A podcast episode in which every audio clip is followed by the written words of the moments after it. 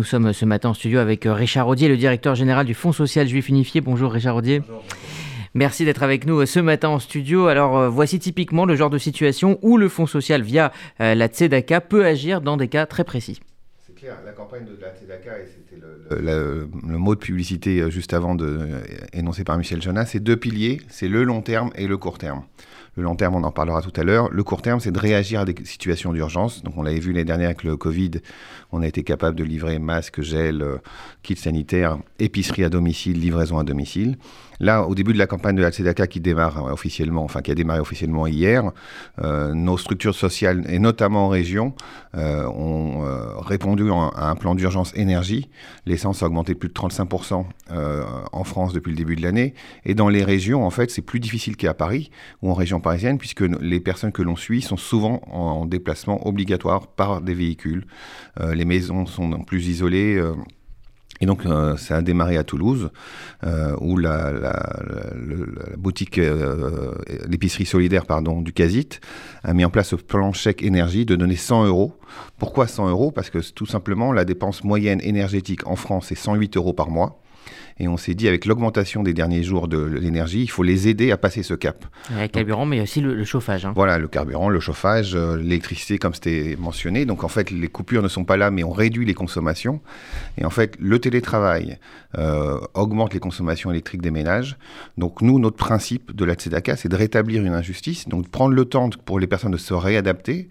Donc toutes les personnes qui sont suivies par les dispositifs sociaux, en fait, on va les aider à passer ce cap par ce chèque énergie, notamment en démarrant sur ces endroits où, euh, de façon structurelle, qui sont bien évalués par les travailleurs sociaux, la dépense, elle est, euh, impossible à réduire. Donc on les aide à passer ce cap et ensuite on va étendre de leur prise en charge sur un mois, deux mois, trois mois dans les épiceries solidaires. Alors euh, la campagne hein, de la Tzedaka 2021 a été euh, lancée euh, ce dimanche avec le Radioton. Elle va donc durer jusqu'au 15 décembre. On en parlera évidemment très longuement sur notre antenne. La collecte 2020 contre toute attente a été un, succès malgré la pandémie. Qu'est-ce que l'argent récolté lors de la précédente campagne de 2020 vous a permis de faire cette année? Alors clairement, on va, on va, pas tout développer puisqu'on a récolté plus de 3 millions d'euros avec toute l'équipe des bénévoles, euh, l'équipe des, donateurs. Euh, mais je vais donner deux exemples. Le premier, c'était ces fameuses épiceries solidaires. Pendant la période du Covid et du confinement, on, a eu l'idée de créer des épiceries solidaires euh, l'année dernière, il y a deux ans, avec le soutien de Gad Elmalek, on avait lancé ce grand projet unitaire dans la communauté juive. Et puis en fait, pendant la période du Covid, on a mis en place des dispositifs de livraison à domicile. Euh, et avec également euh, des, euh, des, épiceries qui se sont coordonnées pour faire des livraisons de couettes, par exemple avec un de nos donateurs, les couettes dodo, on a fait du masque et du gel, donc on a réussi à en mettre en place un tissu, donc c'était plus de 500 000 euros qui ont été directement impliqués dans le soutien alimentaire à des personnes à qui on a mis en place un budget pour passer ces étapes-là. Donc ça, c'est très structurant. On a mis en place en parallèle un travail euh, très très fort sur les personnes euh, âgées et en difficulté, euh, notamment sur la rupture technologique numérique.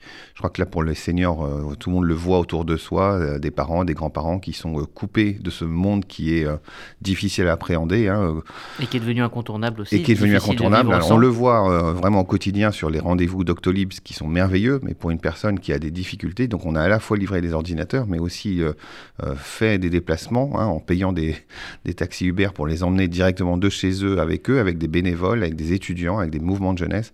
Donc ça a été, une fois de plus, c'est toujours deux piliers, c'est l'urgence et puis le long terme.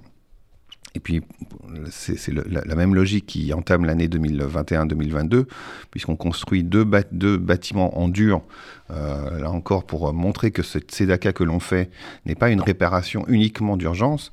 On vient construire avec l'association Leftov un immeuble de protection des jeunes femmes victimes de violences ou les familles monoparentales. Euh, donc ça, c'est en région parisienne. Et puis, euh, une, structure avec laquelle on travaille depuis le début, qui est la BPEH, qui gère les jeunes personnes en situation de handicap. On a eu la chance pendant le radioton d'entendre Raphaël et Océrosier raconter le parcours hein, de ces enfants euh, qui sont pris en charge par la BPEH ou par le Silence des Justes, bah là on monte en région parisienne avec eux un centre adulte, euh, jeune adulte, pour qu'on puisse poursuivre cet accompagnement qui les fait progresser tous les jours. Et si on n'a pas ces centres-là, en fait il y a une réduction de l'autonomie, et donc c'est un soutien global une fois de plus, la Tzedaka, c'est ce fameux parcours d'assistance. C'est-à-dire qu'on ne prend pas un cas isolé, une réponse immédiate, on vient proposer des solutions, d'où le besoin d'être avec tous ces acteurs avec lesquels on travaille, des centaines d'associations, pour pouvoir amener des solutions multiples à des solutions qui sont de plus en plus compliquées euh, tout au long de, cette partie euh, difficile de la pandémie que l'on voit aujourd'hui.